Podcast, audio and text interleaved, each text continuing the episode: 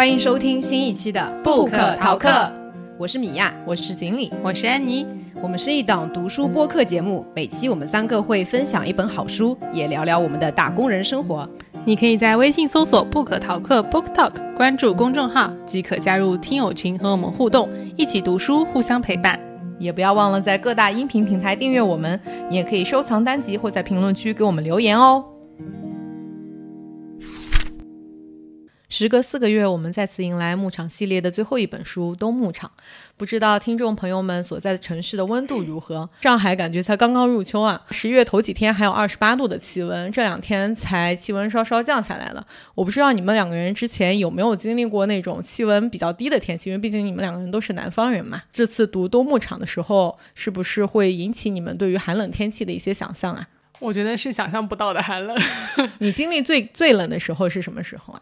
嗯，我可能相对来说不那么喜欢冬天，但今天当我出门的时候，我非常肯定想说，嗯，我不喜欢冬天。但这甚至冬天还没来呢。是啊，这对我来说才是秋天呢。今天也就十五度的样子。有人问过我你喜欢什么季节，然后我说我比较喜欢秋天，我不喜欢冬天。不太喜欢就是一个就是因为在上海的冬天是又冷又湿的，特别是在上海的冬天。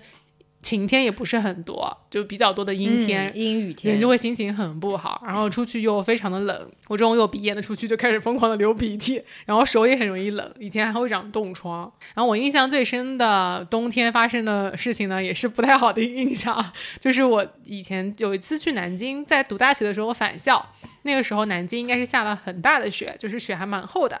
但是呢，因为没有及时的清理，加上它有点下雨。所以学校里那个厚的雪是脏脏的，就是有车子开过的话，那个雪就会黑黑的嘛。然后那时候返校人还不是很多，我把行李一个人全部都收好了以后，我就准备出去走一段。走到一个地方的时候，我突然就滑倒了，就是因为雪的原因，然后地上很湿，滑倒了。最尴尬的是，我跟一个男生两个人在一定距离下对视着，我是看着他滑倒，他是看着我滑倒的。啊，你们俩同时滑倒了吗？不是，他没滑倒，只有我滑倒，一个人滑倒了。我觉得好丢人，而且我整个衣服都湿掉了。是你喜欢的男生吗？那不是。我都不认识，但是我刚出门，你知道吗？就而且爱人是这样子的，对呀，而且是刚开学，我一个人去的第一天，就是人也没有那么多，也不是跟朋友一起走，朋友一起走说不定还能有人搀我一下，对吧？我这么狼狈的摔了，我还得自己爬起来，然后再滚回宿舍换衣服、洗衣服，主要是这样。我没有什么冬天很美好、很美好的那种回忆，可能我的爱情都结束在冬天之前，大约在冬季。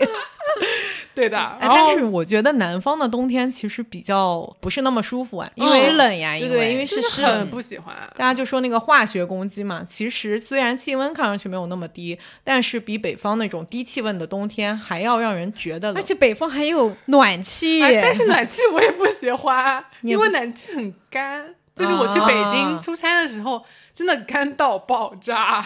北京不开暖气的时候也挺干的，对于一个上海人来讲，就是我就不知道该怎么在冬天好好的生存。然后我现在唯一冬天比较喜欢的治愈时刻，可能就是在家里的房间里面开一个那种暖气片，相对来说不会那么干，然后盖个小小毯子，对吧？穿个小保暖袜子，然后开始看韩剧、吃零食、吃冰激凌这种。但我觉得其实我。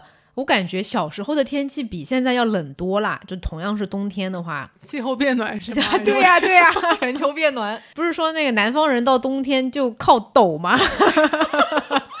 因为。我们家反正我小时候，我们家的空调就只在夏天开，从来没有用过那个冬天的制暖的功能。那广东也是，广东的空调好像根本就没有制暖功能。广东的空调确是没有没有这个功能，但我们家是属于有这个功能，但我妈从来不用。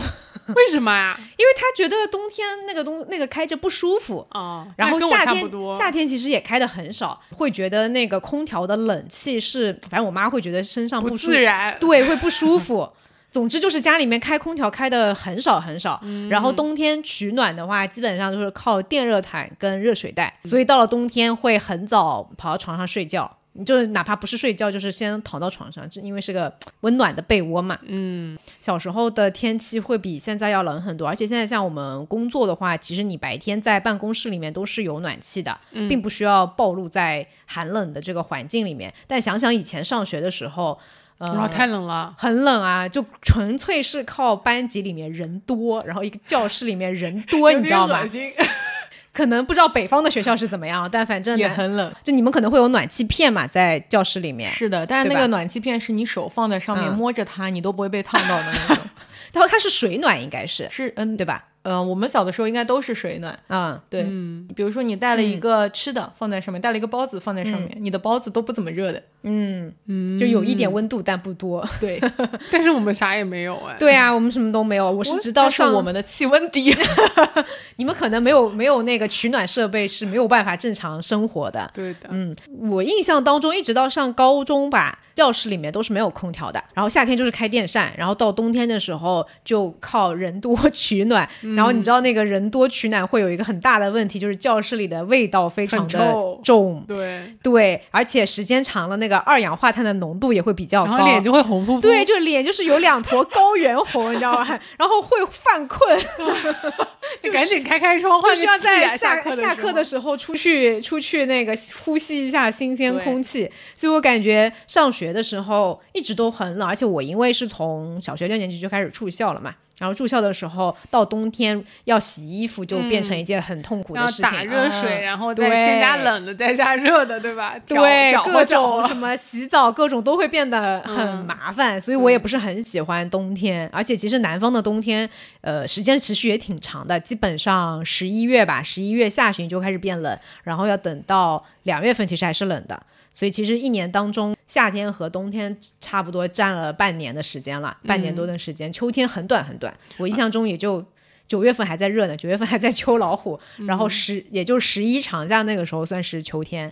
一个一两个月最多了，秋天很快就结束了。对，而且要穿很多衣服，这也是我很不喜欢的一个点。虽然感哦觉没有李对对对娟多，李娟那个套的我真的是服了，超级超级厚。但是冬天要穿羽绒服什么的，我就觉得不是很方便，而且不不怎么轻松。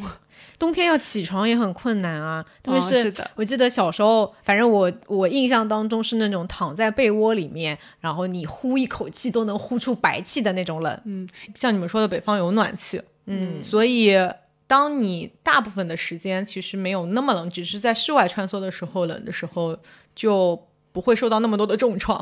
而且听说干冷比湿冷要好很多。就真的体感温度会好很多。对，因为我姐姐自己是在呃，因为我我表姐之前是在新疆待过大概一两年的样子，去嗯念书的。她是在喀什，嗯，那个时候她告诉我说，他们那边最低的温度也会达到十几度，零下十几度，但是她觉得不如山东冷。嗯，因为新疆相比于山东来讲更干燥，嗯，对，就干燥到她说我洗衣服一盆衣服，最后一件洗完的时候，第一件已经快干了。嗯不喜欢上上海的冬天，有时候就是因为冬天又是阴天，然后洗的衣服又不干。现在有烘干机了就还好，你会觉得、哦，烘好是软软的、暖暖的。对但是以前没有烘干机的时候，它就在那儿阴着，然后也一直不干，又可能会有一些潮的味道，就对，真的不喜欢。不太好。对，在山东的时候，有一段时间是没有集中供暖的，但是有一段时间，因为嗯、呃一些特殊的原因，嗯，我们家住的那个地方是没有被集中供暖覆盖到的，嗯，所以家里就要自己供暖。然后我爸就在家里买了一个，那时候我们住在一楼，就买了一个炉子，真的买了炉子啊！真的买了炉子就想说拆了个炭盆，裁了个炭盆容易中毒，这样是非常不可取的，听众朋友们会产生，如果燃烧不充分会产生一氧化碳。当时我们家是在一楼，就可以把那个炉子放在那个外面，然后在外面放了一个那种阳光房的样子。通过烧还是炉子，就原理是一样的。这个炉子会烧热水，然后热水会通到屋里的暖气片，把大家都烧起来。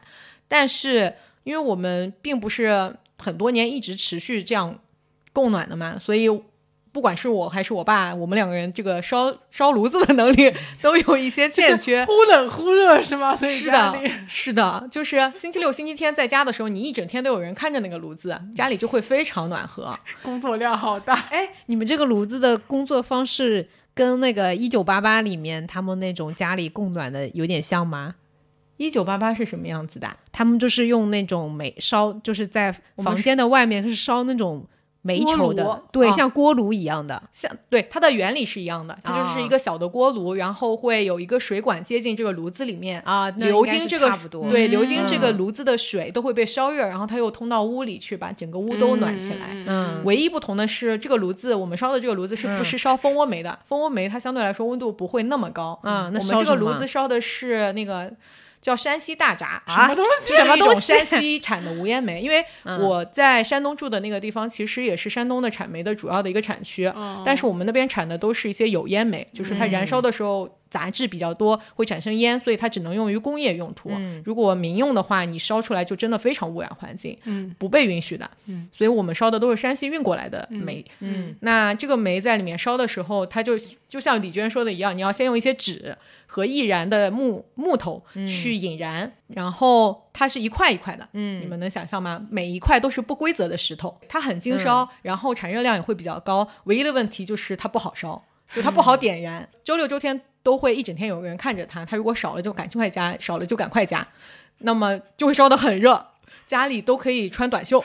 嗯，但是周一到周五的时候，白天家里就没有人，嗯，你需要刚刚好的、非常巧妙的，就既不让它熄火，同时也不太浪费，是吗？如果你让它烧得太燃，就不考虑浪不浪费的问题啊。你让它烧得太旺的话，它你就算一整个炉膛都填满煤，它也都会一整天就烧掉了。它烧得太快了，就算是你。不去在乎这个热量的浪费，你这样烧，等到你下班回来的时候，它就已经吸掉了，因为里面没有足够的煤。对，所以你要刚刚好维持一个它在烧，但是又不怎么烧的状态。那睡觉怎么办呢？睡觉也有一样的问题，所以经常发生的事情就是一觉醒来非常冷，冷醒了是吗？所以我那时候虽然还只是个孩子，那时候上小学，嗯，所以放学后第一件事情和早上醒来第一件事情。都是去看那个炉子还在有没有在燃烧，嗯，然后赶快，如果它就快要熄灭了，就赶快拯救它。就那个印象让我非常深刻，嗯嗯。那炉子旁边可以煮点其他吃的吗？是的，这是我冬天里面最好的回忆。嗯，我很小的时候就学龄前儿童的时候，家里也烧过这种炉子。当当时烧的是蜂窝煤了，然后以及上小学的时候又烧了一次这种炉子。每次大家都可以把那个地瓜啊这种东西就放在那边，然后有的时候奶奶也会在那个炉子上面煮一锅。红豆沙，嗯，然后煮出来会放红枣，它会煮的非常非常非常的糯。你在冬天呢，有的时候就吃一个暖暖的、热热的红豆沙，或者是一个烤地瓜，就很惬意。我觉得很享受那种外面是很寒冷的、很冷酷的，可能有点危险的环境，但是你所处的那个小小的温暖的家里面是很舒适、很惬意的。这种对比感让我觉得非常的有安全，就像冬天里的被窝，嗯。给你一种非常好的感觉，对。但是我们刚刚讲说，其实李娟去东窝子的那个。条件其实比我们体验过的冬天要再冷很多很多嘛，而且各种生存条件、取暖啊、食物各种，其实都比我们经历过的冬天要更加的、更加的困难，太困难了，水都很困难，对吧？嗯嗯，那一整个就是荒野求生。对的，嗯那就请经理先给大家介绍一下大背景，他去的这个东窝子到底是一个什么样的地方？东牧场创作的起因是因为李娟参与了人民文学的非虚构写作计划，在二零一零年末跟随牧民居马一家向南迁徙，进入新疆阿勒泰地区南部的古尔班通古特沙漠，在那里生活了三个多月。那里是哈萨克游牧民族的冬季牧场，也可以叫冬窝子，也是牧民们逐水草而居的生活中最艰难的一段。李娟去的那一年已是冬季牧场光景最好的一年。那是因为前一年，也就是二零零九年，是罕见的雪灾天气，全地区牧业生产损失惨重，很多地方的羊群全军覆没。但厚厚的积雪在次年融化为充足的水分，使荒野上长出青草。所以李娟初到牧东牧场时说，看到了一个毛茸茸的沙漠。但就是这样，人们口中所说的最好的年景，也是天气寒冷而物资匮乏。牧民们生活在冬窝子之中，高寒的天气到来之后，每天一早一晚。李娟专门带来的温度计都显示气温在零下三十五度，因为零下三十五度是那个气温计可以显示的最低数字。就算是正午十二点，气温也在零下二十度到三十度之间。如果听众朋友们听过我们的节目或者看过《羊道三部曲》的话，就知道李娟之前去春牧场和夏牧场都是跟随着牧民扎克拜妈妈一家。东牧场这次李娟跟随的是牧民居马一家，这是新出现在书里的角色。李娟没有跟随扎克拜妈妈一家的主原因，呃，原因主要有两个，一个是因为自从那年在扎克拜妈妈家住了几个月之后，牧民间就开始四处传言说李娟是他儿子司马狐狸的汉族对象，令李娟非常生气。不过司马狐狸的老婆沙拉特更生气，每一次看到他脸就垮得很长。那另外一个原因就是因为扎克拜妈妈一家都不太会说汉语，交流十分困难。不过会说汉语的这个哈萨克牧民大多都是年轻的夫妻，她一个女生跟过去有诸多的不方便之处。因为东窝子其实是一个呃，因为在东窝子的时候，大家的居住环境都比较狭窄，一居室，对，一居室十几平米。对，在考虑了这个迁徙的距离啊、语言的能力之后，他选择了跟随驹麻一家。因为驹麻夫妻年近半百，随行的只有一个十九岁的女儿加玛。而且还有一个最重要的原因，就是菊麻这些年欠了李娟家的杂货铺非常多的钱，而他家太穷，看情形这个钱是还不上了，所以李娟的妈妈就派他去菊麻家住几个月，把钱吃回来。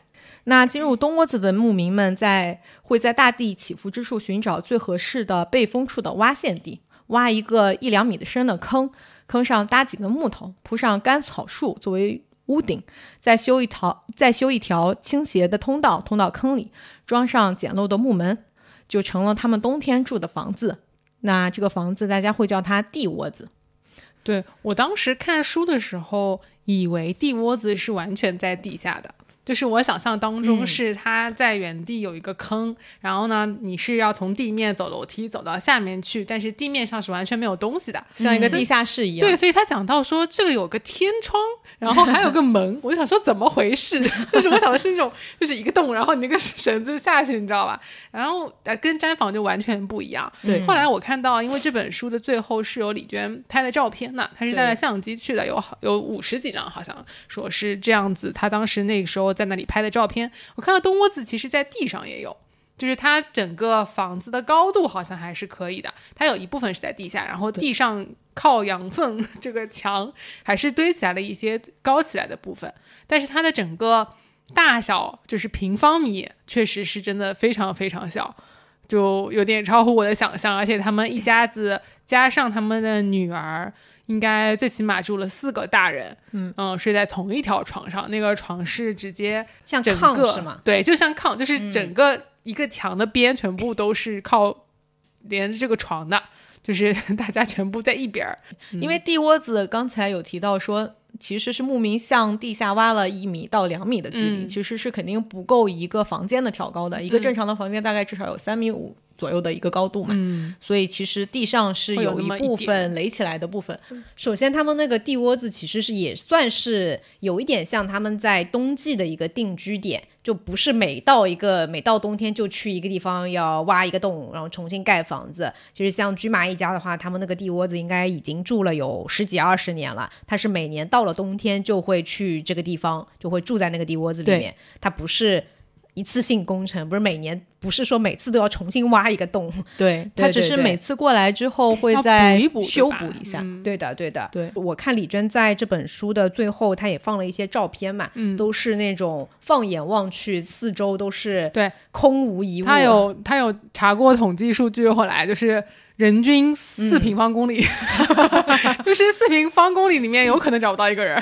是的，对其实是非常非常的荒凉的这样的一个环境。那他们在选这个地窝子的时候，会选一个相对来说会更加适合牛羊去居住的地方。他会在这个整个的牧场起伏当中找一个避风处，然后嗯向下再挖个一。对对对，因为羊的话，它是会住在室外的那个羊圈嘛而，且不太抗寒是吧？羊应该挺抗寒的吧但？羊要都挤在一起保保暖，因为也要零下三四十度，所以这是为什么他们搭羊圈也是个很有趣的过程啊、嗯就是。比较有趣的是，他们搭羊圈呢，因为羊圈也是用羊粪围起来的嘛。对然后李娟就发现一个很搞笑的事情是，为什么你们这个羊圈不能一次性围大一点？第一天围了一个太小了，发现羊塞不进去，就赶紧把一块墙再拆掉，重新再拓宽，再围一个羊。是因为在那边气温真的很低，然后羊要保持温度，就其实就跟米娅刚刚说教室里那个原理差不多嘛，对。就是靠得挤在一起，真的靠多靠靠数量。差。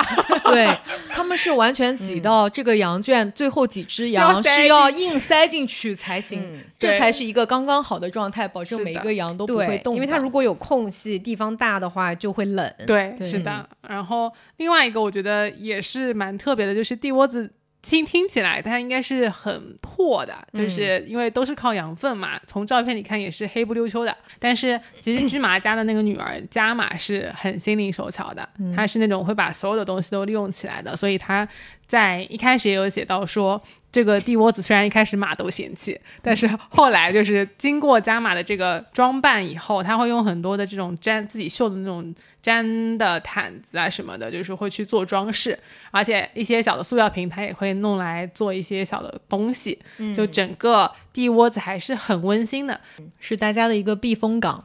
对的，嗯，是的。然后我们这里也可以正好介绍一下，说我们看的这本书的话，它是花城出版社出在二零二三年出版的，嗯呃新的版本。那在这个版本里面的话，在这本书的结尾的部分是由李娟当时在东牧场的时候拍的一些照片，嗯然后里面她对她也拍了一些那个地窝子它外外外观上是长什么样子的，嗯以及说在这本书里面她也是做了一些修订嘛。我感觉李娟应该在每一次再版的时候，她又会重新去校验所有写的文字，把一些不是很恰当的地方再去做一些修改。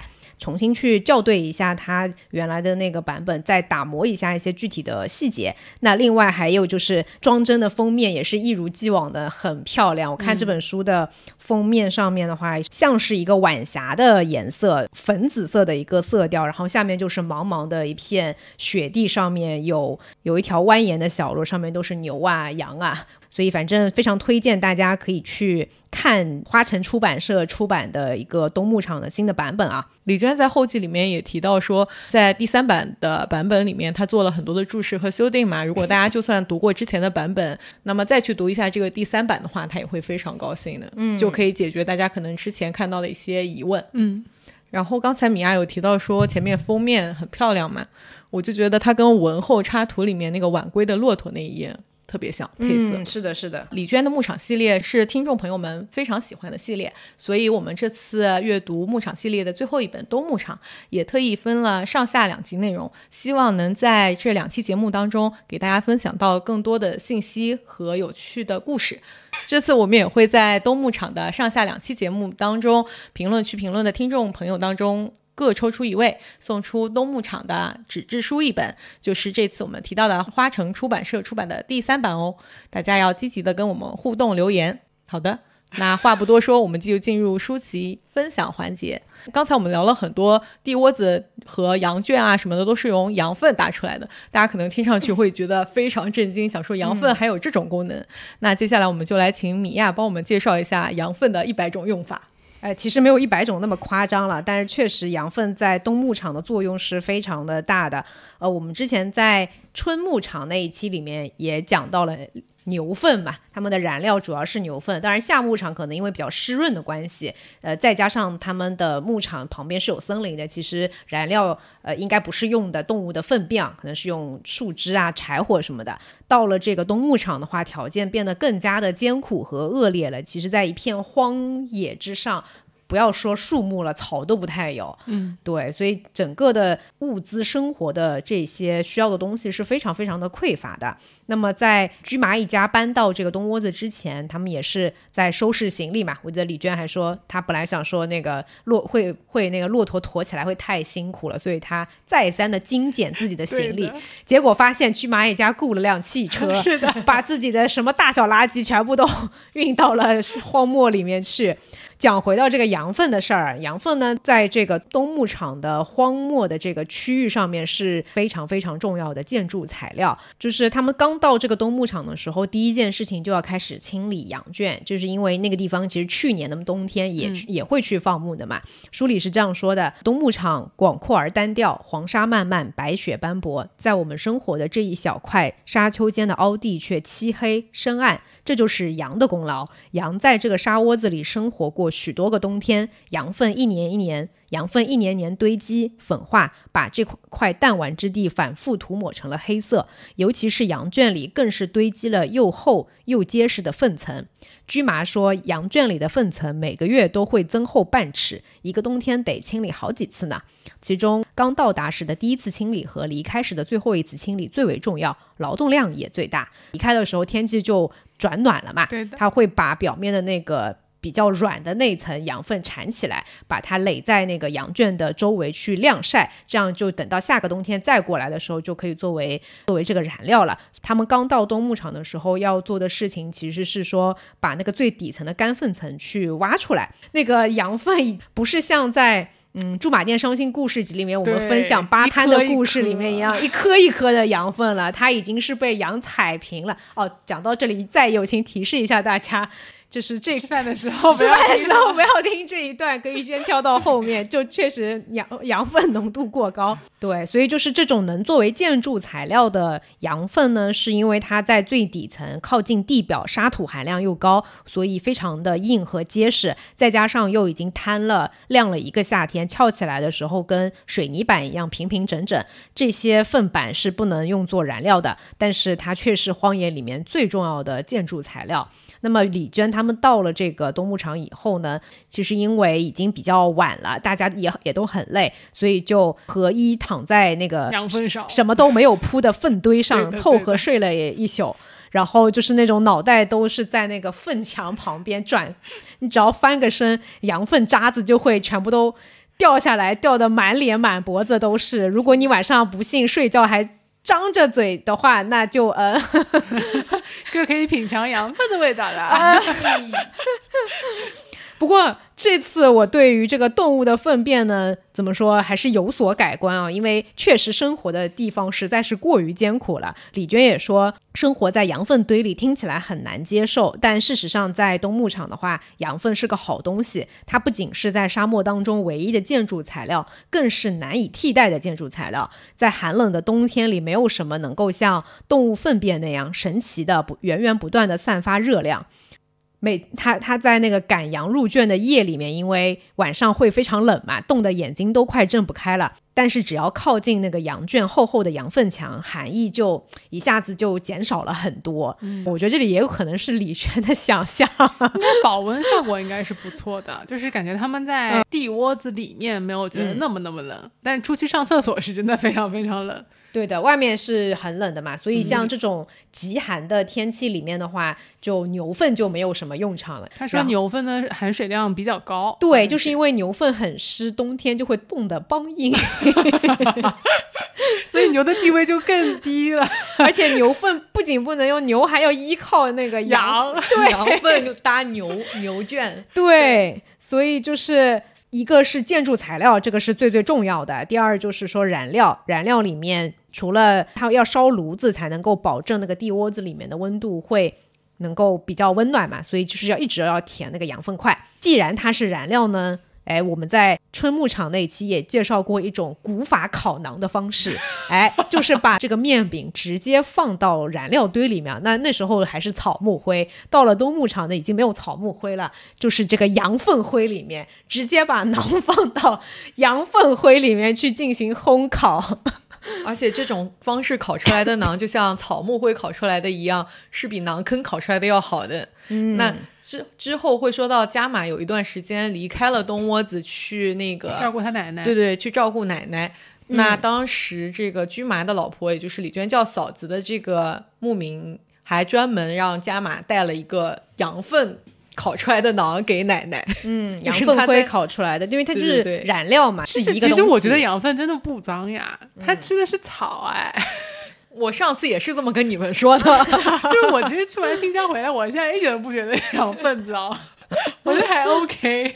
那除了说是作为建筑材料、作为燃料以外呢，这个羊粪还可以作为动物们的保暖的材料啊。因为动物是不是跟人一样住在那个地窝子里面，他们是要住在室外的嘛，就零下三四十度，其实非常非常的寒冷。所以为了给这个羊圈、牛圈保温呢，他们除了在比如说像羊圈的话，是要在四周就是会垒一个羊粪墙，还会铺上干的羊粪土。等羊白天出去吃草的时候，他们就会把这个羊粪进行翻动，然后呃晾晒，让它变成是那种干的嗯，那边应该天气应该挺干燥的，再加上如果有太阳的话，晒一晒，其实很快就会变成干的羊粪。那么等到羊回来以后的话，会给它铺上一层干的羊粪，可能还混着一些沙土啊什么的，就可以让羊的这个居住环境更加的干燥，也不容易生病嘛。所以除了常规的燃料作用以外，还可以当建筑材料和保暖的一个动物们的一个保暖的它们的被子吧，它们的褥子，他们保的褥子，保暖褥子，嗯。对，而且其实这是在冬牧场比较特殊的一个高频的工作，就是每天羊出去放的时候，家里就一定要有一个人去把羊圈里的所有的他们前一天晚上排出来的这些东西，对，都去翻动一下、打扫一下。而且如果下雪的话，他们还要先铺一个东西，等羊快回来的时候就把雪隔住，等羊快回来的时候再把这块铺的东西给撤走，再让羊进这干扑扑的这些羊粪上面。待着，我在想说，夏牧场和春牧场好像没有看李娟说要产羊粪的事儿。那夏牧场跟冬呃跟春牧场用的那个羊圈，其实也是一直用的嘛？那不会就是越拉越高吗？有没有种可能？边吃边拉掉，因为他们在夏牧场和春牧场吃的肯定更多，那拉的肯定也更多。我觉得可能只是没有写这个劳动而已，其他的劳动也有很多，它它有可能不需要这么复杂的加工过程，你只要把它铲掉就可以了，有可能啊。但这里的话，他们是要铲出来，还要给它晾干，然后还要进行存放，还要再重新铺回到羊圈和牛嗯因为它的用途会多很多，所以而且频率可能也不会这么高。是。就是因为冬天冷嘛，如果再湿的话，牛羊是比较容易生病，包括牛也是。李娟那个他们每天的劳动里面，除了羊圈要打扫以外，牛圈也是要打扫的，否要把那个牛粪从天窗抛出去。然后经常抛不准的。对，如果你抛不准的，这个牛粪可能会砸头上。对，哎，都夏牧场跟跟春牧场，他们都在忙着做那些奶制品什么的。对就是李娟主要的的工作是各种搭把手，但对冬牧场因为没有这些工作了，，对的，所以主要工作就是打扫羊圈。是的，嗯，主要工作。就一进一出，双向收费，嗯，双向劳动，嗯。好的，那我们说完这个一进一出的出的部分，羊粪到底被用作了什么？我们来讨论一下进的部分。刚才我们有提到说，冬牧场其实是一个荒漠，羊们去寻觅这个食物，其实比夏牧场跟春牧场都会更艰难，因为荒漠上的草量很稀疏，而且都是干草。那干草的情况下，其实羊就羊和人其实都需要摄入额外的水分嘛。那这些水分到底是从哪里来？就来请安妮帮我们介绍一下。嗯，好的，李娟在《动牧场》这本书里面有特别的去描述水的这个问题，因为水真的非常的不一样。其实，在他出发之前，他妈妈还蛮羡慕他的，说你这个冬天可以喝到最好的水了。李娟当时是很赞同的，因为在动牧场的话，嗯，它是没有水源的嘛，对，就是是荒漠，所以说大家的水源。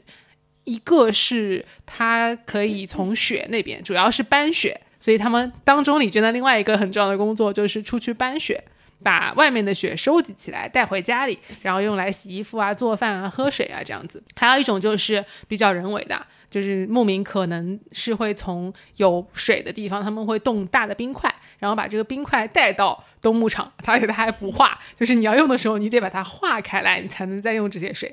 这是另外一种比较不自然的方式。但他们大多数因为能带过去的冰块还是有限的，所以在能够采雪的地方，他们肯定还是会采雪。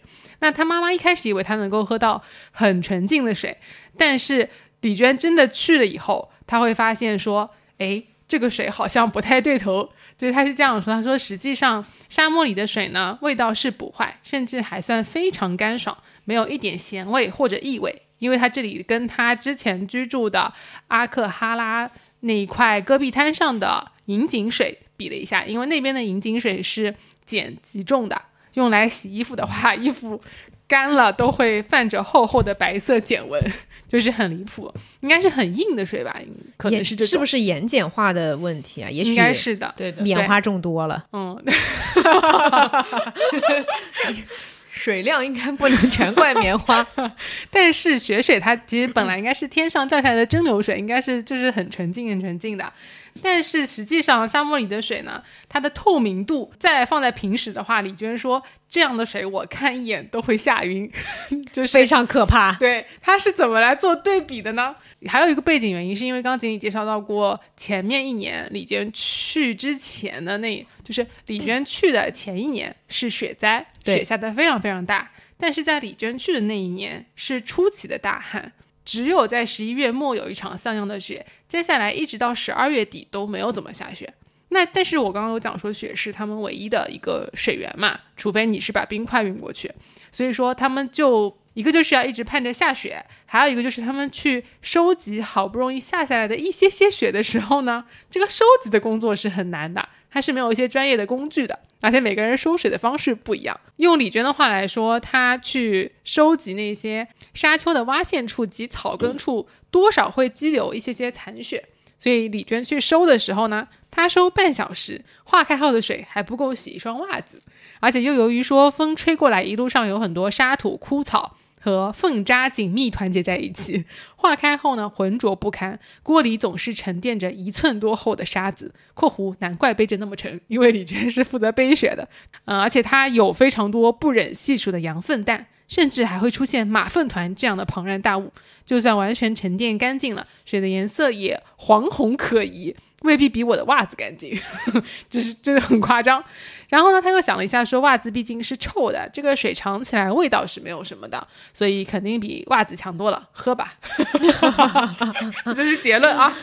而且我记得那个驹麻怎么判断是谁踩回来的血呢？就是他发现，如果这个采回来的雪水里面是有马粪的啊，那可能就是不是李娟，不是李娟。那如果里面只有一些零星的羊粪的话，那大概率是李娟，因为李娟还是会相对来说仔细一点，对她可能这个接受度也会更低一些，所以她会比较讲究采回来的雪的质量。对，每每个人采雪的方式不一样，所以效率也不一样的。就是加码是用水勺舀水一样舀着装，李娟是用小盘子小心翼翼的收。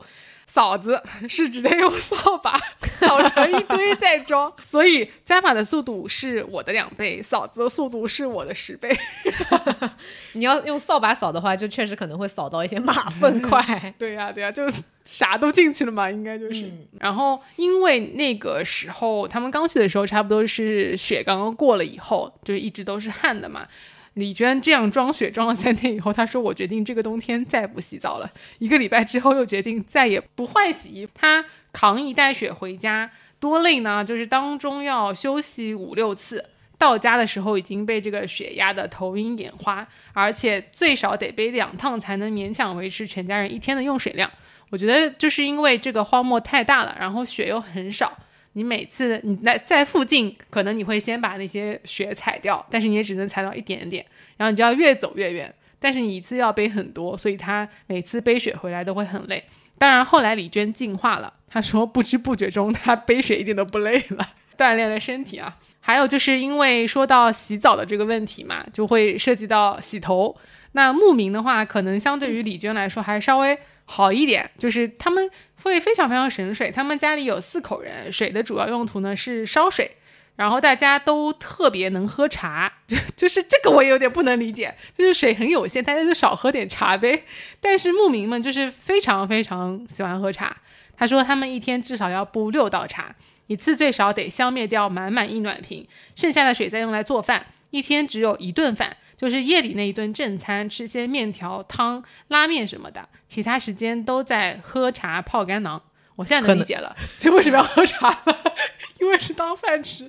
对，然后最后呢，他们会把呃剩下来的一些水用来洗碗，往往一碗水洗一摞碗，因为他们也不用洗洁精，所以这个洗碗水还是可以继续再用的，可以用来泡一些给狗狗吃的那种干囊，就是给小动物吃。啊，还有一些水就是用手壶浇着洗手的，这样子的，就是非常非常省水。四个人洗漱用的水也很少，但是就涉及到要洗澡的问题，他们就决定说都不要洗澡嘛。因为驹马有跟他开玩笑说，他跟嫂子准备到四月才洗澡，那时候才十一，刚过，所以他听了就默默无语。后来才知道是一个笑话，怎么可能一直不洗，养都养死了。但其实李娟也。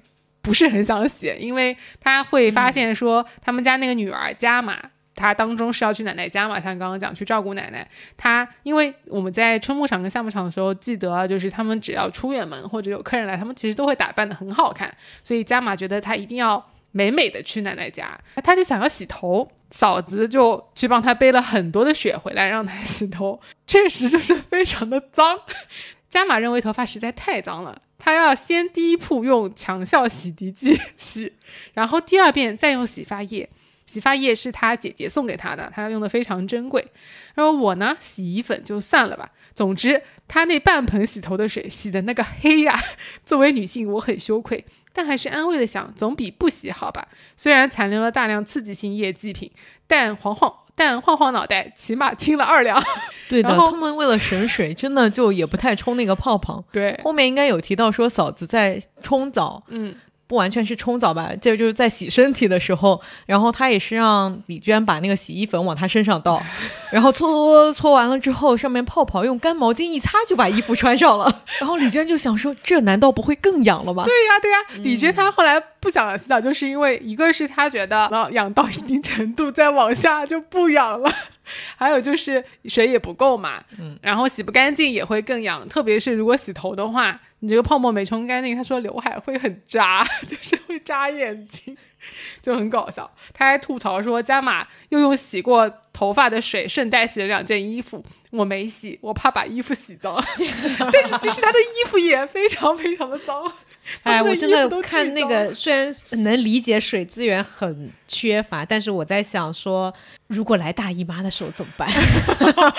好问题，怎么办呢？有机会对吧？如果问李娟。你看牧民也有，我不知道牧民们就是怎么处理女性来每个月来例假这件事情，我不觉得他们会用卫生巾。哎，整个书里面当然也没有写到，只是我在看这一篇的时候特别就是好奇，说女性在牧场上这要要来例假该怎么办？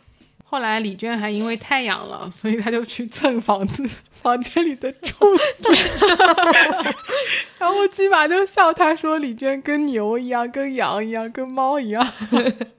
但当然后来他就说我发现了养到一定程度就不养了，忍忍就过去了。其他的话就是李娟，因为那边不下雪，她就开始经常观察天气嘛，她就也有机会看到了很多很美的云。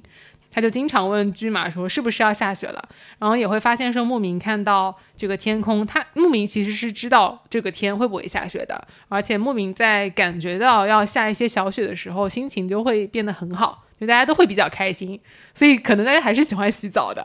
反正后来有一个下的比较大的雪的时候，他们就赶紧去背了好多雪回来，然后一家人就洗洗澡，而且到后来天气比较好了，就是旱情过去了以后，比较多下雪了，他们就非常勤劳。其实嫂子就把家里的都打扫了一遍，用了很多的水，也把那些冰块都化掉了，就是一次性大家都洗得干干净净的。嗯所以你也是因为没有水，权宜之计，大家就倾向于不洗澡。对对，其实大家还是想洗，而且很爱干净的嘛。的毕竟只是这么十几平米的一个地方，还是要打扫打扫干净的。嗯嗯，说完了我们喝水的问题之后，我们是不是接下来到了牧场系里面系列里面最重要的一趴，就是美食分享环节？哎，但是东牧场确实没有什么太多的 美食，他们在荒野里面，一个是食材比较的有限嘛。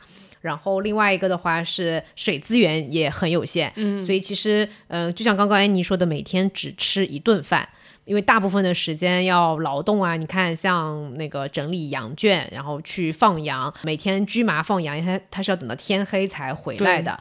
对，所以一家人其实吃饭的话，一天只吃一顿正餐嘛，其他的时候就吃干囊和那个喝茶。当然，我们还是要来介绍一下这个为数不多的食谱当中都会吃点什么呢？馕一定还是最主要的食物，馕和茶是他们最最重要的食物。李娟在这个东牧场的时候，虽然条件实在是过于艰苦，但是她的食欲非常的大。书里面是这么写的。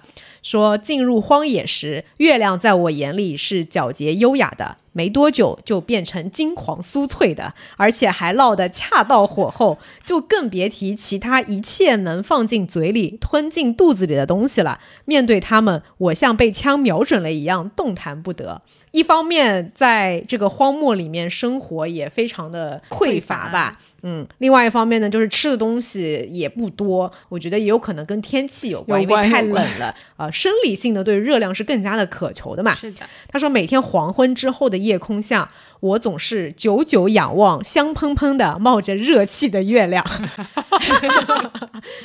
想着家里的另一个月亮，白天刚烤好的一只新馕。唉，这算什么啊？在冬窝子里，我简直变成了一只长着腿的空口袋，整天不停的往里装能吃的东西。他有专门的一章是讲专专门讲食物的，然后就也写到了说，哎，只要每次看到月亮的时候，都在李娟的眼里就是一个 金黄酥脆的刚烤好的馕。那么他们在东窝子的食谱，除了呃馕以外啊，其实基本上吃正餐的话，三四天会吃一次肉，其他的时间要么就是擀面条，要么就是拉面或者是蒸米饭。然后配上一点点的蔬菜哦，对，蔬菜是非常非常的缺乏的。嗯，这个可能本身游牧民族就不是那么呃容易能够获取到蔬菜嘛，冬天就更加了。嗯，我记得那一颗白菜就是一天扯一片叶子下来吃，也吃坚持了好几天。然后还有一些土豆啊什么，那土豆严格意义上不能算 不能算蔬菜吧？为什么不能算蔬菜，算主食是吗？它它是碳水呀，就是没有那种叶子菜。南方人眼中蔬菜是要绿色的才能叫蔬菜。好，他们这个食谱里面就是。主食就是碳水，还是占了非常大的一个部分。书里面讲到了，一共有这么几种类别的碳水的食物，一个就是馕，但馕有不同的吃法，等会儿我会再展开讲一下。第二个就是包尔沙克，包尔沙克其实我们在春牧场跟夏牧场也有讲到嘛，它是一种在油里面炸过的，嗯，我理解有点像炸馒头，类似这样的一种食物。另外呢，也介绍了一些之前没有出现过的碳水类的美食啊，还有一个叫做油煎粉和牧民们的饺子，跟汉族人的饺子不太一样，但是听起来都是这些碳水类的食物，都它都是用面粉做的。甚至李娟还在居麻家里面给大家做了一顿凉皮，只是做了一顿，后来就是太过于麻烦，嫂子说这个做一顿凉皮的功夫，馕都烤好三四只了，可以够全家人吃上个两三天了，所以就是这么一个情况。那么像馕的话，呃，除了正常的吃法以外，他们还有几个跟之前的牧场系列里面可能我们没有提到过的吃法啊。一个就是刚刚前面有讲到，在介绍羊粪的时候有讲到这个羊粪灰烤出来的馕啊，就别看它是羊粪灰烤出来，但是依然是呃金可。香了呢。对，李娟形容说非常的香，对囊中的极品。对我怀疑可能是这一种烤馕的方法，就会让那个馕的受热会比较的均匀，然后烤出来可能就比较好吃。另外一种呢，就是说他们的烤包子，哦，烤包子可太好吃了。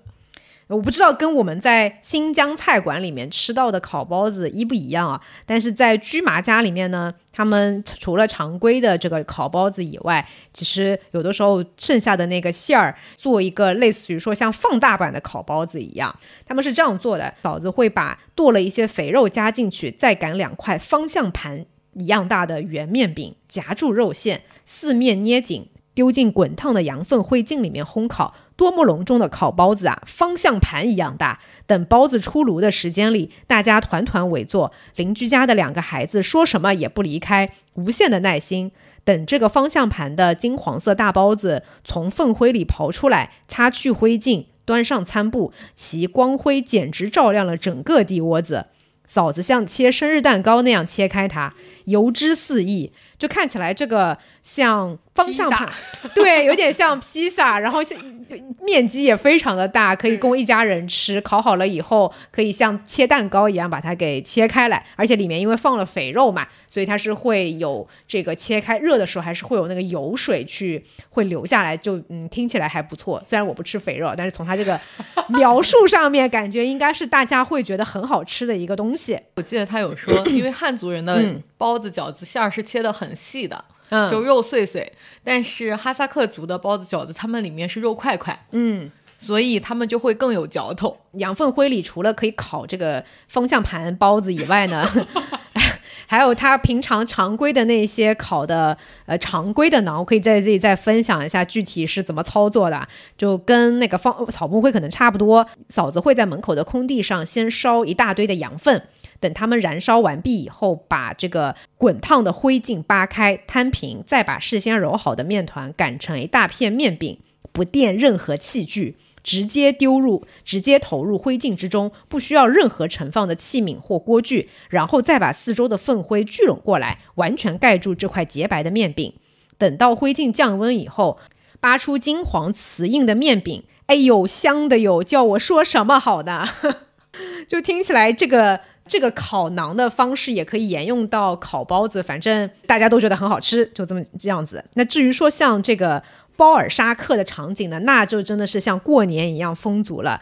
他会在这个锅里面就是烧一锅滚油，然后呢把这个面块。我不知道有没有发酵过，可可能没发酵过，或者他们东西听上去都不发酵。对他们听上去也没有这个发酵的技术，反正就是把面揉好了以后切成块儿，再把这个面块儿丢到这个油里面去炸。那包尔沙克里面一般来说就没有其他的馅儿嘛，它只是揉了一些盐。如果是这个揉了红糖的油叶子，就是也跟这个包尔沙克一样，就是一种面食，在你里面加了糖，再放到油里面去炸的话，就是。就是李娟形容他这种就是暴发户版本的 包尔沙克，如果揉进葵花籽油的面粒子，则是富二代。吃完暴发户，后面还等着富二代，这简直就是过年。而而且大家每次吃这种呃也包尔沙克的时候，因为它是油炸的嘛，就从锅里捞一块，大家就吃一块，也不嫌烫，排着队等着吃。然后李娟呢，她是负责就是炸包尔沙克的时候负责捞的人。所以他吃不上。对，如果每次大家吃了两三轮了，还轮不到他，就把他急得不行，馋得发慌。除了说这个包尔沙克以外的话，他们平常吃的最多的其实还是馕。那馕当然是最刚烤好的是最好吃的，但我们其实，在春牧场的时候也介绍过，说对牧民来讲，馕是最重要的食物，所以他们新烤好的馕是不会马上就吃的，他们会存放起来，这也是为了确保说在这个游牧的生活当中，粮食可以一直有稳定的供应嘛。李娟每次都很馋，她就让馕烤好了就要马上就吃，但除了一种例外，就如果有客人来的话，他们。会切一些新馕放在那个餐布里面，以示尊重。那这种时候，李娟就是顾不得晚上起来上厕所的寒冷，当天他就会多喝几碗茶，多就为了多吃几块新囊。那至于说那些已经非常干、非常硬的老囊怎么办呢？一种呢，他们就还是丢到那个茶碗里面，用茶水把它给泡软吃。至于说一些硬的，无论多烫的茶都泡不开的旧囊，嫂子仍有办法处理。他会把这些囊掰成碎块，炒肉块的时候一起焖在锅里。等到出锅的时候，干囊块吸饱了肉汁，软韧筋，居然比肉还好吃。大家看到我这么喜欢吃干馕块，纷纷把馕块拨到了我的面前，就是都把馕给他，其他人就吃肉。还有一种吃法是，呃，加马最喜欢的，他会把那个白砂糖，嗯，对于牧民们来说，糖也是很珍贵的嘛，所以他，呃，他把这个糖拌到了一羊油罐子里面。字面意义的糖油混合物，就把白砂糖罐放到羊油罐子里面，把它搅拌均匀，然后像抹草莓酱一样，把这个甜甜的羊油抹在那个馕块上，再去蘸着馕块吃。他好机智哦 听上去不是很听上去有点，因为不好吃。呃，李娟是不吃白油的，就是羊油，她是不爱吃的，她基本上都会吃黄油。但是牧民们是。愿意吃白油的，而且在黄油没有的，就冻太硬的时候，他们就会直接吃羊油。所以我觉得对这个女孩子来说，就有点像。我们黄油加点糖，然后涂在面包上吃的感觉。对他们应该比较习惯，可能对我们来说，就是那个羊的羊羊肉就会有有那个膻味嘛，然后羊油肯定也是有味道的。但他们的所有烹饪用的油应该都是用的羊油，包括这个油煎粉也是是用羊油把它就是熬出来，那个把油渣捞出来以后，再把这个一勺面粉直接撒到这个滚油里面炒一炒，搅一搅。边一边搅一边添加面粉，直到最后就是油和面混合的完全饱和为止，再用小火翻炒一会儿，最后还要再加两勺白糖拌匀。所以他就在喝茶的时候会给大家就是盛小半碗这种叫做油煎粉的东西。然后李娟也是第一次吃嘛，而且枣子嘱咐她说要先喝完茶再吃下面的粉，她就尝了一下，发现非常非常的好吃。就是我觉得他们明显比春牧场和夏牧场要多的是高热量，又是油炸又加了很多糖。我记得夏牧场跟春牧场没有那么多频繁的加糖，就不太怎么觉得吃肉也没有那么频繁。嗯，春牧场我记得在扎克拜妈妈家几个月才吃了一两次肉，就是得找根骨头做饭的那种。对对对。但是居麻家在冬牧场就三四天就要吃一次肉。嗯，是的，是的。呃，李娟形容这种油煎粉的话是像龙须酥的味道，可能因为里面有白糖，然后又有面粉，当然也不是经常能够吃到的啦，也是偶尔才吃一次嘛。另外就是还有一种食物叫做饺子，饺子其实呃确实就像锦鲤说的，他们的肉不会剁成那么细的，不当更加不会剁成肉泥，更多的时候就是大块的肉粒，然后就揉一下面，再把那个呃揉成那个饺。不知道到底具体有多大，总之也是外面饺子皮里面裹一块肉，就是一个一整块肉裹在里面。而且他们擀面皮的时候是先擀一大块面皮，再切成小小的方块，然后包出来的这个饺子的形状就是像一条条小鱼。对，所以其实这种高热量的食物在冬天的牧牧区还是非常非常的重要的。而且李娟这次就是她的食欲也特别好啊。她刚开始进入到居麻家里生活的时候，居麻看她吃相喜人，很有把握的说：“等你回到家，你妈妈就要吓坏了，以为你在我们家天天吃化肥。”而事实上，这个冬天我不但没胖起来，还瘦到了八十斤以下。就是他们每天都吃这种高高热量的东西，但因为我觉得，因为一方面是因为这个食物的总量是不多的，你想他们一天才吃一顿正餐嘛，以及其实还是要干很多的体力活，所以消耗也很大。那李娟的话，就这个冬天随便吃也没有也没有胖起来，还瘦了。这李娟形容说在。在荒野里面，食物的力量所支撑起来的，不只是肠胃的感受，刺激着旺盛食欲的，也肯定不只是生活的单调。大约所有闯入野外的生命都是如此吧。这是荒野，是几乎毫无外援的存在。人的生存意识不知不觉间紧迫异常，并趋于神经质。想想看，若在城市里，若在人群中，当生活陷入绝境时，还能伸手乞讨，还能在垃圾箱里翻找器物，在那里人都有最低限度的生存保障，永远都有无数活下去的机会。在那些地方活下去并不是最重要的，最重要的事情是活得更好一些。而可荒野不在荒野里，人得抛弃多余的欲望，向动物靠拢，向植物靠拢。荒野没有侥幸，没有。没有一丝额外之物。总之，我缺乏安全感。除了拼命的吃，我无从把握。好像只有肚子填得满满当当，才有勇气应对一切。哎，这个是在《东牧场》这整一本书里面读下来，我的感受跟之前几本牧场系列还挺不一样的。就真的是到了。求生的地步，因为的生存环境实在是太恶劣了嘛，好像只要有食物你就拼命的吃，就是人的这个原始的那种生存下来的欲望，在这片荒野里面体现的是非常的极致的啊。嗯，我自己读春牧场到夏牧场到冬牧场，感觉从春牧场的时候，李娟更多的是一种欢快的心情，嗯，稍微有一点点猎奇，然后也有一点点像一个体验生活的人。但到了夏牧场开始，他有了更多的思考。到冬牧场，我能感受到他的文字里面会有一种厚重感。我一开始想用沉重，但是似乎又不完全是这样。他对于生命的反思进行到了一个更深层次的阶段。他之所以把冬牧场称作是他的作品当中的代表作，我觉得可能就源于此。好的。那我们说完牧场美食系列之后，我们就来看看刚才我们有提到说，在冬牧场的时候，李娟他们其实会有更多的肉食嘛。那我其实也是源于在冬牧场一开始生活的时候，大家就会经历一个很重要的活动，叫做冬宰。大家会在一定量的牲畜作为冬天的肉食储备。那安妮就来帮我们简单的介绍一下冬宰是怎么样一回事吧。嗯。冬宰是他们到达这个东窝子以后安定下来的第二件大事。第一件大事是收拾羊圈，嗯，那第二件大事就是东仔。东仔呢是每一户牧民他们在入冬前的重大战备行为。就是驹马他们今年是宰三只绵羊，而隔壁新什别克家是要宰一匹二龄母马。他的说法是说，宰一匹马差不多也顶三四只羊，就是它能够保证这个肉量，应该是。然后可能因为这两家是邻居，所以他们不知道为什么会选择不一样的动物来宰。嗯，那东宰的话，对于那些已经搬到定居城市的牧民来说，他们很多哈萨克家庭至今仍然保持这个传统，所以在入冬的时候，他们会买一些这种冰箱放在家里面，专门去储存这些肉。就是东仔那段时间，在城市每一个住宅小区的绿化带边。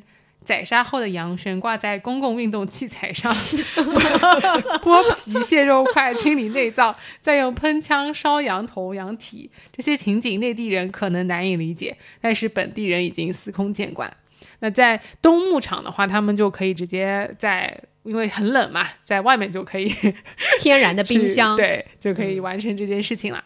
而他就讲说，在初冬的时候去进行大规模宰杀牲畜是非常合理的。首先是因为气温一天比一天冷，它是可以安全的储存；另外就是羊群刚刚从夏秋牧场出来不久，它掉膘的情况还不严重。但到冬天的话，再往后吃的也少了，可能就瘦了。最后呢，这是李娟自己的想法啊，就是在漫长又贫瘠的冬天里，正好省下几只羊的口粮，嗯，省点也很有道理。是的。嗯对，那因为两家一个要宰马，一个要宰羊嘛，他们就分了两天。第一天是宰马，他说虽然亲眼目睹一个生命的结束是很难受的事情，但是呢，他还是很想看。但是眼看要开始宰了，加马却让他去背雪，就拉他去背雪。他说真是急死人了，而且血又装得多，压得我站不起来，所以他没赶上这个宰马的这一瞬间。他说跑到近前，血已经放干净了。马儿平静地睁着眼睛，一动不动。好在总算赶上了第二天他们家的宰羊，所以这个宰羊的过程呢，就有点随便。突然之间，他说：“依我看，逮着哪只算哪只。羊群显得比平时更加惊恐警惕，好像看出了这一次不是被抓去抹灭失灵那么简单。然后被抓到那个倒霉蛋呢，就非常惨啊，就撕心裂肺，上蹿下跳。”驹麻紧紧揪着他的脖子两侧的毛，把他拖到地窝子前的空地上，再吩咐我把洗手壶拎来。然后他掰开羊的嘴，让我提着壶往他嘴里灌了一口水。他解释说，这只羊今天还没有吃饭呢，吃饭是打引号的。他说，原来不能让它空腹而死，不能让它的灵魂太委屈。可是就为了点水，也太象征性了吧，也太好打发了。而且接下来他开始做巴塔。巴塔是当地的一个祈祷或者是祷词之意，他就是在宰牲畜之前做巴塔是一个哈萨克人的传统仪式。巴塔也做得极其迅速，半句话不到就结束了。话音刚落就抽刀子，也跟打发一样，我都懒得问他说是啥意思。不久后肉熟，不久后肉熟出锅，军麻带领大家在呃。芝麻带领大家做的餐前巴塔也是如此作风，飞快的嘟噜了一句什么，嘎嘣一下就完了。那羊听到了吗？羊谅解了吗？这是一个被宰杀者看着长大的生命，宰杀他的人曾亲手把他从春牧场上的胎盘旁给拾起，小肖小心装进准备已久的温暖的毡袋，再小心系在马鞍后带回家。宰杀他的人曾漫山遍野带着他四处寻找最茂盛多汁的青草，当他迷路时冒着雨把他找回来，曾一次又一次的给他抹灭湿的药水，处理发炎的伤口。冬寒冷季节到来之前，领他去往开阔暖和的南方旷野。这些羊都记得吗？宰杀他的人又有什么仇恨和恶意呢？大约生命就是这样的吧，终究各归其途，只要安心就好。我喜欢的哈萨克作家伊尔克西姐姐的文章里提到过宰羊之前的一些巴塔，她翻译如下：你不因有罪而死，我们不为挨饿而生。我理解，其实这就是一个正常的自然所做的事情，而且看起来他们这个宰杀的过程应该也是一些宗教信仰的关系吧，所以会有一些仪式。他应该是对，还是对于这些牲畜的生命是有尊敬的，就是按照传统肯定是要。做一些祷告，而且他们不吃就是冻死的动物。李娟去的这一年之前是经历了雪灾嘛，当时驹麻家也有好多动物都好多好多羊死，好多好多羊还有马牛都有冻死的。但是穆斯林好像是不吃这个冻死的动物的，没有经过这样的一个仪式，所以那些动物就是直接是会被丢弃在那个荒野里面，就没有没有作为食物。对的，第一天冬仔的时候，就是基本上还是男人们会做的比较多啊。他们当中有一个就是怎么样去把马肉一块块这样宰杀到分蟹，然后呢也不必要去额外清洗，都是直接入锅的。然后是因为是邻居家宰嘛，所以是邻居兄弟俩去主要清理内脏，但是李娟还是要去打一下下手的。她说打下手我不反对，但他们总安排我干一些血淋淋的事情。握住剥了皮的马蹄呀，扯内脏啊，抠马皮下的肋骨啊，运送肉块啊。而刚宰杀的牲畜内脏还是滚烫的，还有生命的热量，握在手里似乎还在痉挛。加之鲜血四溢，我很不情愿又无法拒绝。多亏隔壁的小婴儿卡拉哈西醒来后哭得惊天动地，大家又安排我去带孩子。没过一会儿，我又宁可去干那些血淋淋的活，带小孩真的比什么都累。你一哄他就笑。你一停他就哭，我得跟猴子一样不停的上蹿下跳，才能稳住他的情绪。不晓得萨伊娜平时怎么带，就是这个小婴儿的妈妈，显然没有我这么折腾。那当然，第二天他们家宰羊的时候，李娟还是去带孩子了，因为没有人能带孩子，就是大家都在忙着去做那些宰杀的事情，而且是两家全家上阵。然后，另外这个在宰杀时候接的一大盆雪呢，是全部都会冻成冰坨子，扔在远处的雪地里面，作为狗唯一的零食。它要舔一个冬天，一直到二月份的天气暖和时才能够舔干净。对的，我看那个微信读书里面有有人写备注，说是穆斯林不吃动物的血，说是教义他们的那个宗教的教义还是怎么样。嗯，但也有可能是为了防止一些传染疾病啊，还是什么的，也有可能。对，这就是冬宰的一个过程。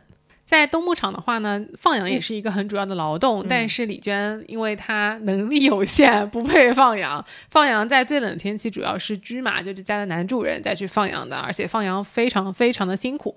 就本来在春牧场和夏牧场放羊无聊就算了，对吧？无聊寂寞就算了。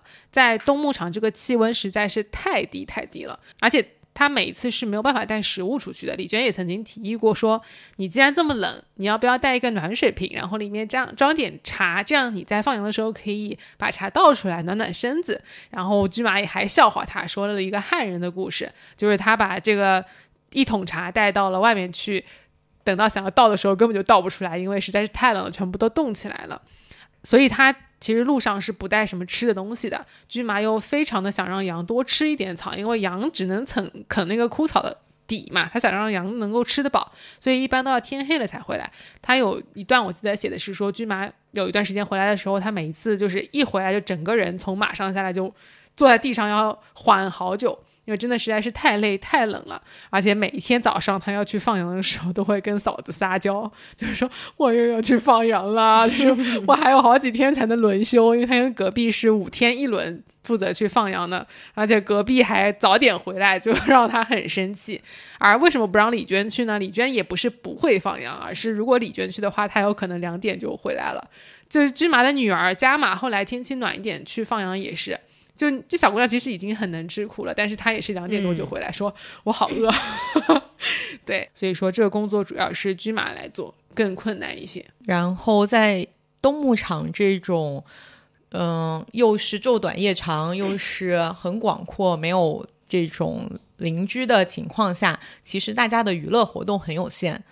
最有趣的一部分是，女儿加玛去探望了奶奶之后，托人捎回来了一个非常重要的东西，就是电视遥控器和天线的一一个什么东西，反正一个零件，呃。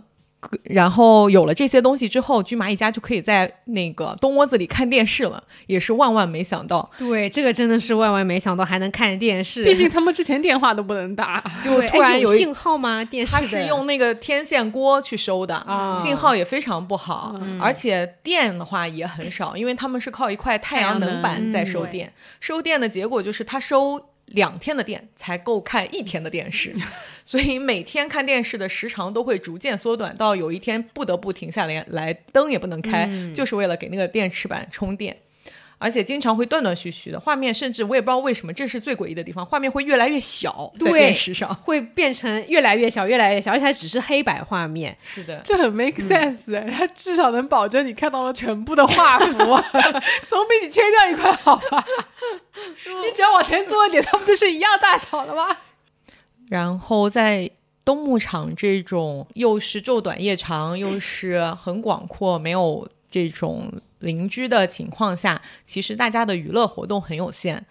最有趣的一部分是，女儿加玛去探望了奶奶之后，托人捎回来了一个非常重要的东西，就是电视遥控器和天线的一一个什么东西，反正一个零件。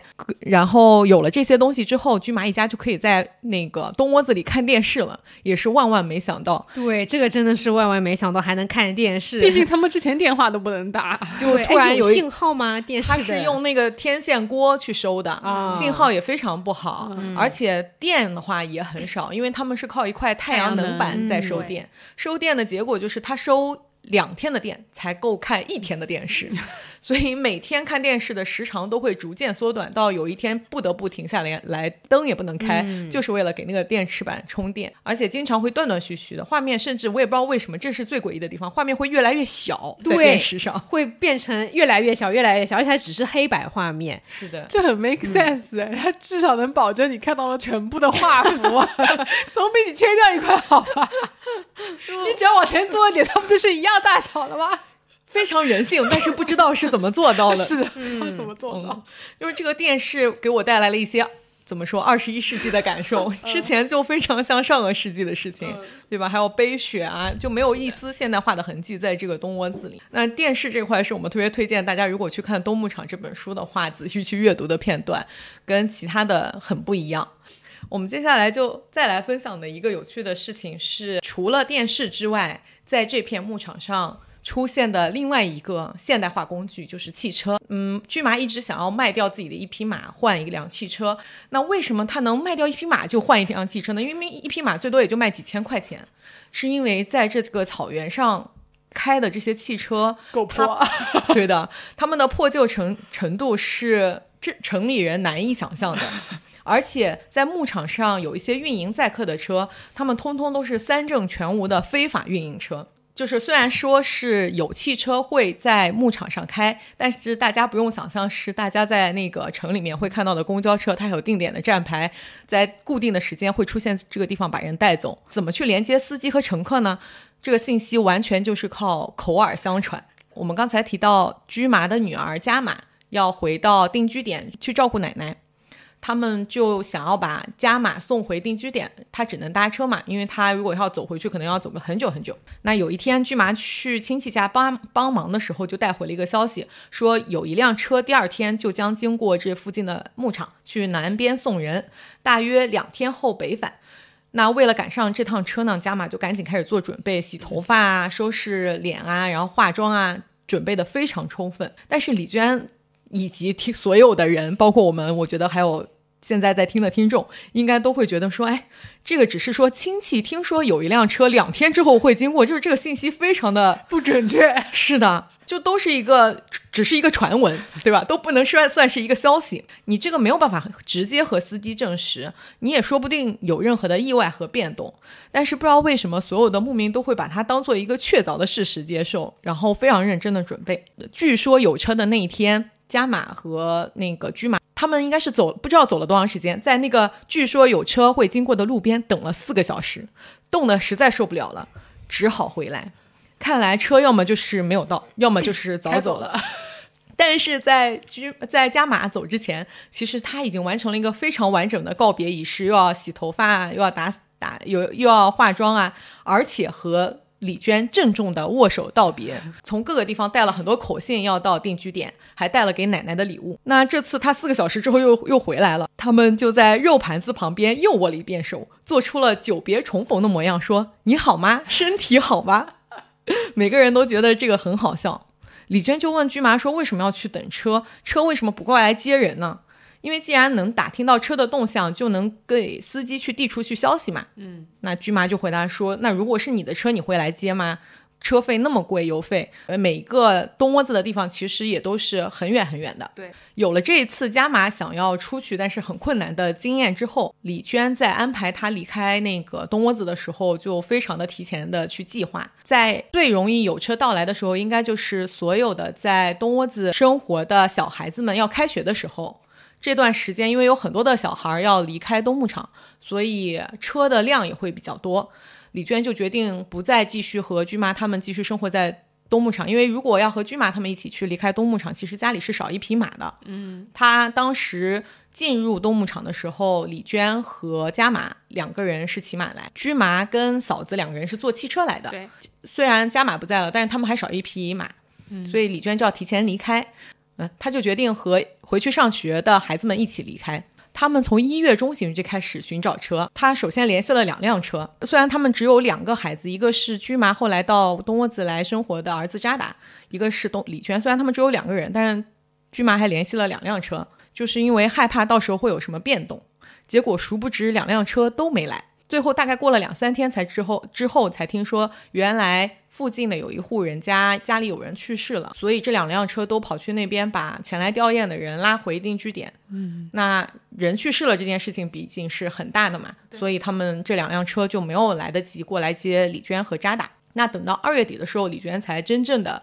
坐上了这个回程的车，这个车到来的时候也是非常的神奇。他等来的是一辆带小车斗的2020北京吉普，但是司机只有十二岁，因为这个小子利用寒假进东窝子赚点零花钱。敢坐吗？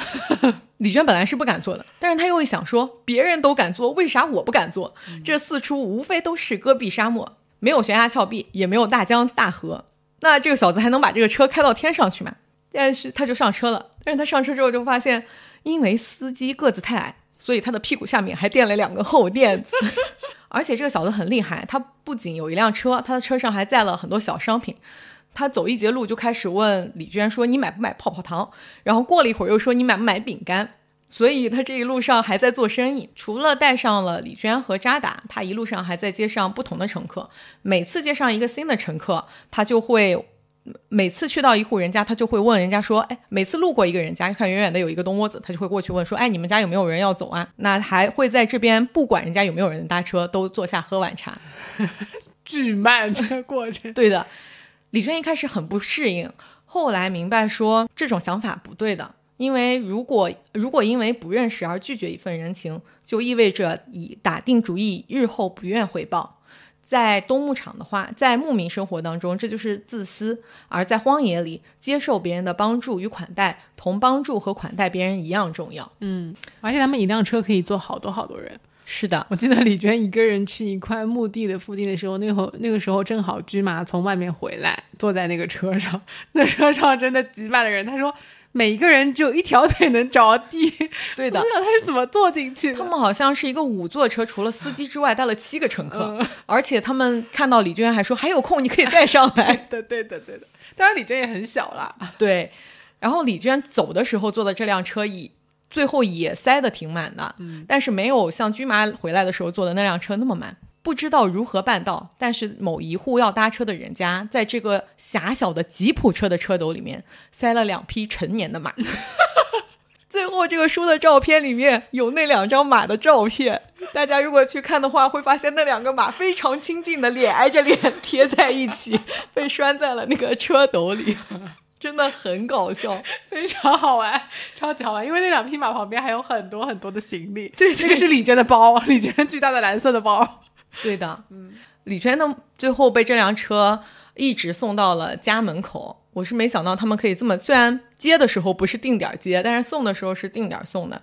他说车最后停在了我家小小杂货店的门口。眼下的世界仍被大雪严密的封堵着，白茫茫的直到天边。但对我来说，这个冬天已经结束了。之前觉得漫长难挨，如今猛然觉得竟是那么匆忙草率，不知所措。所以讲到这里，我们对于李娟在牧场生活中的各种细节，已经做了一个全面的分享。在下期节目当中，我们会对东牧场里的人和动物做进一步的分享。嗯，那就谢谢大家的收听，我们下期节目再见。嗯，拜拜，下周再见，拜拜。